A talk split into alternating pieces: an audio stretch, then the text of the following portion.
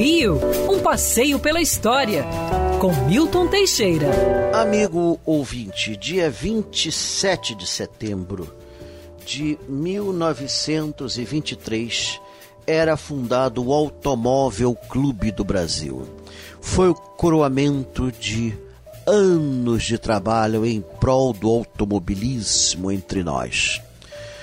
Ai, ninguém sabe quem foi o primeiro, qual foi o primeiro automóvel. Alguns falam que o irmão de Santos Dumont levou um automóvel para São Paulo aí por volta de 1890.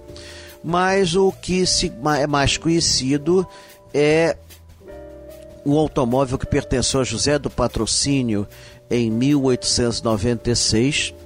O Zé do Pato comprou um Decalville e emprestou a Olavo Bilac, que o enfiou numa árvore. Foi o primeiro acidente de trânsito ocorrido em nossas plagas.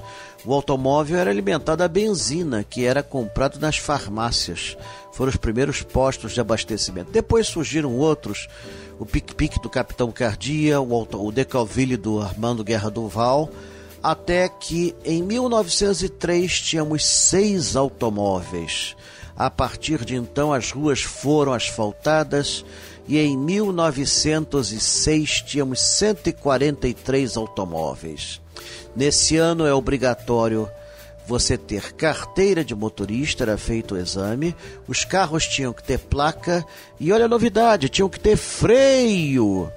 Em 1923, com a fundação do Automóvel Clube, ele se instala no antigo Cassino Fluminense que é um prédio muito bonito na Rua do Passeio, e lá permaneceu por muitíssimos anos.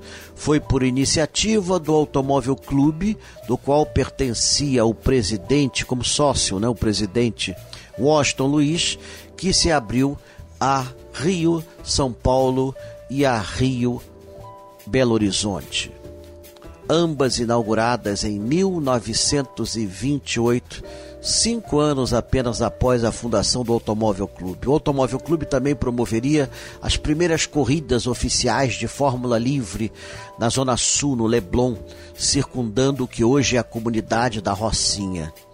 Esse certame chegou a ter importância internacional com a participação de corredores de diversos países e durou até 1954. É, mole o que é mais. Portanto, foi muito importante a contribuição do Automóvel Clube para a evolução do automóvel no Brasil. Basta dizer que Getúlio Vargas, Oswaldo Aranha e outros ministros eram filiados ao Automóvel Clube. Quer ouvir essa coluna novamente? É só procurar nas plataformas de streaming de áudio. Conheça mais dos podcasts da Band News FM Rio.